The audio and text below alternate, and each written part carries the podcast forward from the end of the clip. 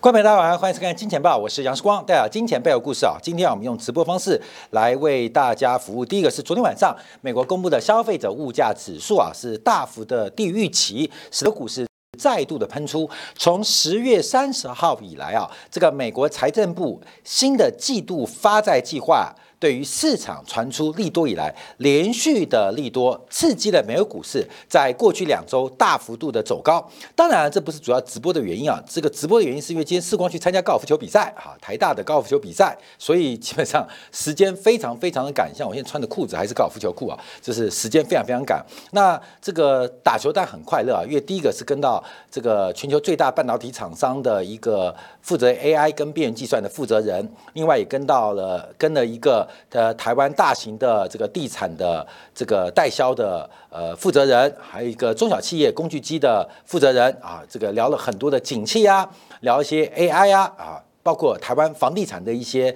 价格的观察啊，呃，用他们这些呃前辈啊学长的第一手的实业呃经验哈，呃第一线的观察，让我长了非常多的智慧啊。得了非常多的知识，有机会跟大家来做一些呃做一些分享跟说明啊。好，第一个大家啊分析的就是呃什么呃有时间比赛都长成这样子，当然去比赛了。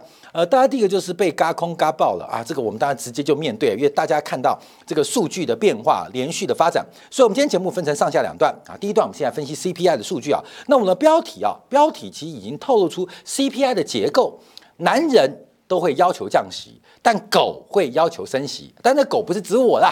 等一下，我们从这个 CPI 结构出现的一些非常非常有趣的结构跟有趣的细项变化。那在今天部分，我们就从市场来做观察，特别有美元指数的大跌来进行下一波行情的一个掌握。好，先看到昨天公布的消费者物价指数，大家都知道，我们把年增率啊已经缩小到百分位的第二位数，年增率是三点二四，三点二四是创下今年七月份以来的次低。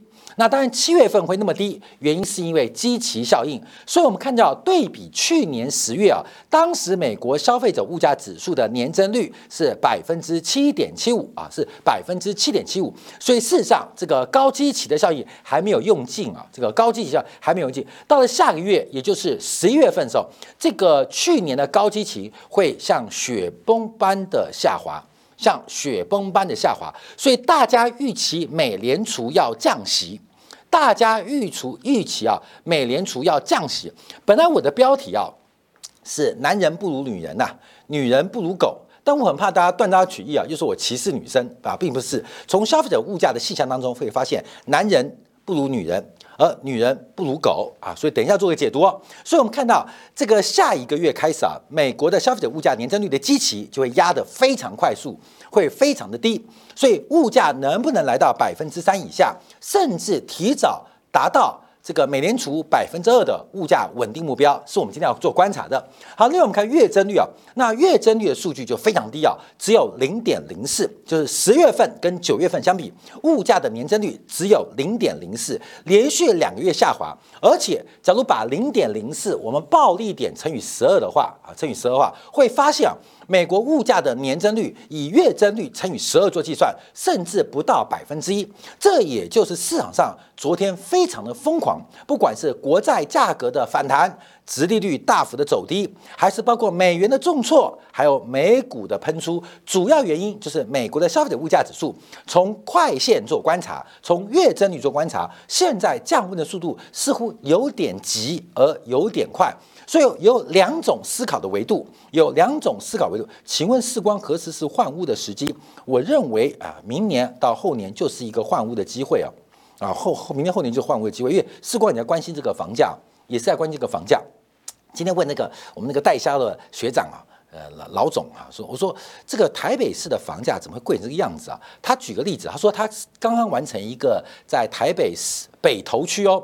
这个叫中正国中的门口啊，那个一平是开价到一百二十万、一百三十万，只有三十户，一个月就直接完销啊！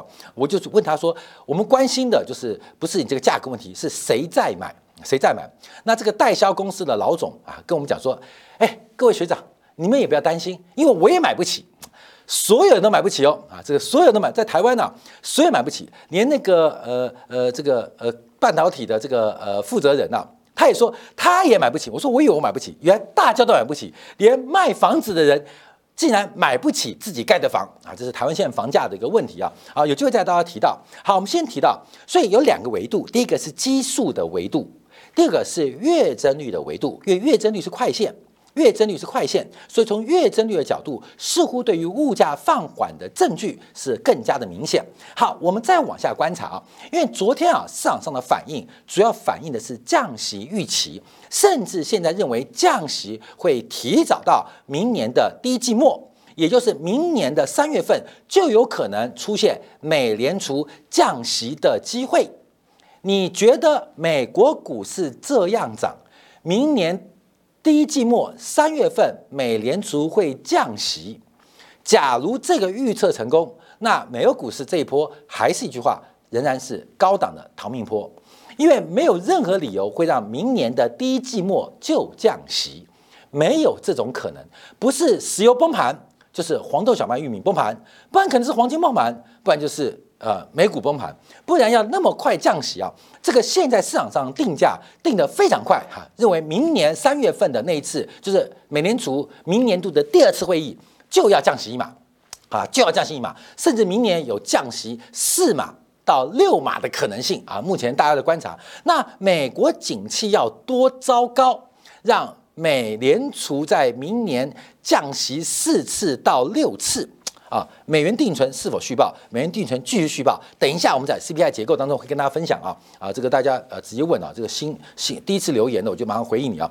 所以要观察现在市场的定价，假如自我实现啊，市场价格有自我实现的功能，假如真的发生。那到底市场发生什么事情，会让美联储那么急迫的进行降息的动作？尤其 Q T 未完，却在 Q T 的背景进行降息的动作，所以市场因为有降息预期走高。但反映的降息预期似乎又跟走高是形成另外一个方向的可能性，所以这是我们要做观察的。好，所以我们这边啊叫往下做解读，因为市场的价格面啊，等下今天敢做分析。我们另外一个维度是用复合年增率的角度做观察。复合年增率，因为有基数效应嘛。假如从复合年增率观察的话，啊，以三年为例啊，目前最新十月份的消费者物价复合年增度率，复合年增率有四年做计算化，大概是百分之三点二，比九月份的三点七的确出现非常明显的收缩，掉了零点五个百分点，甚至来挑战今年六月、七月的低点百分之三点零。但物价能不能稳定在百分之三以下？甚至百分之二，大家了解美联储的做法。美联储升息主要当然是为通胀嘛，还有包括了外部的美元的这个强势的需求。那为什么抗抗击通胀？大家不要忘记，因为物价假如脱钩，假如物价上涨过快，代表货币购买力的降低。那货币购买力的降低，会使得发行货币的央行产生巨大的内外压力。所以，为什么央行会对物价那么敏感？因为物价走高，代表货币的购买力走低。那货币购买力走低，会使持币者改变他的消费跟投资的倾向，这进一步会引发央行或货币发行当局施政或政策执行的困难。所以，本质来讲，为什么要抗通胀？不是百分之四，不是百分之三。为什么设定一个抽象的目标百分之二？主要是百分之二的目标可以让持币者持有货币，不管是呃这个定义的这个现金货币 cash，还是广义的货币指向，它有一定的信心，不至于让整个货币购买力脱毛或脱钩啊脱钩，跟这个持股脱钩，需要做观察啊。好，我们现在看一下它的细项。好，这个细项大家知道，第一个会让这一次物价低于预期的。第一个原因有分成几个大项，以贡献值来做观察的话，呃，贡献最多的是整个燃料的价格，燃料的价格，燃料价格大概跌了四点五三个百分点，那配合它占这个权重将近将近百分之七以上，所以大概直接就扣掉了零点三个百分点的消费者物价年增率，而且不是只有这个能源价格哦，因为汽油的价格跌了五点三 percent。我们指的是同比，指的是年减。那另外，燃油的价格更是大跌了百分之二十一点四二十一点四啊，百分之二十点四，所以整个能源价格是直接拖累这个呃消费者物价的指数原因之一。另外，我们看到天然气价格，天然气价格十月份的天然气同比去年十月份总共大跌了百分之十五点八，所以这一次啊，美国十月份消费者物价年增率这个低于预期，主要第一个原因就是能源价格，包括了油。包括了气，包括油的加工品。那第二个大跌的，主要就是二手车。二手车，二手车的年增率已经连续连续，你看看，一个月、两个月、三个月、四个月、五个月、六个月、七个月、八个月、九个月、十个月、十一、十二，呃，这个已经算到了十二个月了，已经跌一年了。现在二手车价格的跌速也不断的在加快，因为二手车的价值基本上这个从这个之前几个指标观察是过高的，受到疫情影响。二手车的估值过高，导致现在大幅度的一个下修，也使得很多美国的中古二手车的经销商现在面临极大的这个存货的损失跟财务的困难。可对比的是，维修汽车的保养费大涨啊，维修汽车的保养费大涨，这等一下就带来我们题目：为什么男人需要降息，而女人需要升息？好，第一个，我们先把物价会主要下跌两个原因，第一个是广义的能源价格大跌。另外还有包括耐久材当中最重要的二手车跟卡车，还有零组件出现了价格的走低啊，这个走低这是影响的。但我们在进一步观察，我们发这个节项目，我们先看到现在跌幅最大的，也就我们之前节目提到的，就是医疗保险、医保。医保啊，虽然比重不高，医疗保险占这个美国的 CPI 消费者物价年增率指数当中的权重啊，大概只有百分之一不到，但它是一个二零二四年度一个很重要的关键，因为医疗保险的计算方法方法，我们之前节目有做过，所以在新的财政年度十月份是新的财政年度哦，它的医疗保险的计算公式已经月增率由负转正，由负。转正，可是因为它计算的方式，所以它的年增率仍然跟去年同期相比是少了三四 percent，是少了三四 percent。你相信吗？在美国的医保价格，美国的医疗保险在过去一年跌了三四 percent，本来十万块的医保的保费，现在只要六万六，你相信吗？哥们，你一定不相信嘛？保险就越来越贵嘛，不会越来越便宜嘛？医疗保险这种属于死亡险啊，医疗保呃不是死亡险，死亡险不是保死亡啊，因为一般保险分成生存险跟死亡险啊，医疗保险应该算死亡险的那个费关类，不是说医保是保死亡，而是迈向死亡那个路程呢是个死亡险的概念。死亡险跟生存险不一样，因为生存险会随着利率走高，保费越来越便宜，那死亡险不受这个影响。所以目前这个死亡险，美国的医保价格是最大的单一的负增长的叠项，在美国消费者物价指数的所有子项目或孙项目当中，它是跌幅最大的，主要是因为年增率的计算方式。可是按照计算的过程，在明年的第一季，医保的向下拉力会随着月增率不断走高，它会出现一个慢线。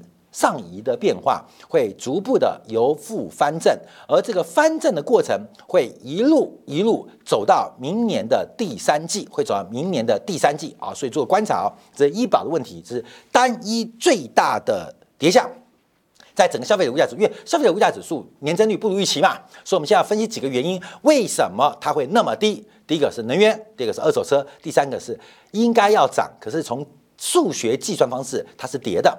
好，那我们看一下这个能源价格啊，我们对比过，月今年十月份 WTI 的均价是八十五点一九，相对于去年十月份的八七点一三，它的年增率是四点五 percent，年减啊四点五 percent，所以油价的下跌也是拖累 CPI 的原因。那当然观察，月十一月现在的这个呃 WTI 的原油价格，我先看一下，基本上均价应该更低。嗯，均价更低，嗯，看均价就知道，均价应该已经在八十块以下，所以十一月份拖累 CPI 一个很重要的因素就是能源。现在十一月已经过了一半嘛，所以十月份持续要观察二手车价格跟能源价格下跌的拖累，所以十月份 CPI 价格可能也很难做反弹。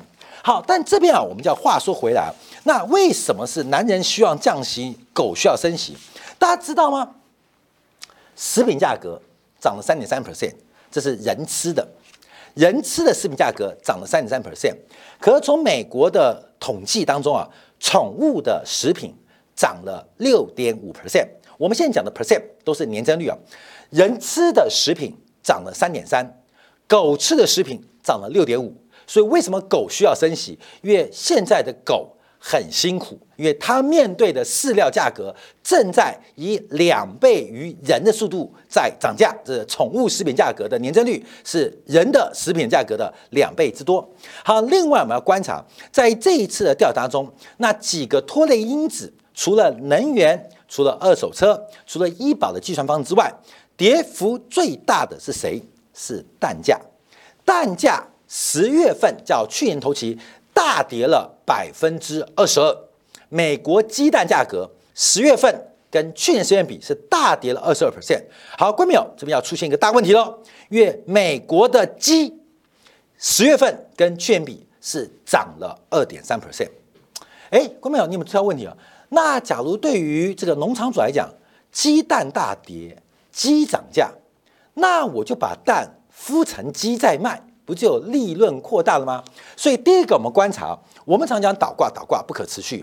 从鸡这个市场已经出现了正斜率的发展，因为鸡蛋价格跟鸡的价格已经出现了一个报酬率不同的变化，所以鸡蛋价格大跌，可是鸡涨价。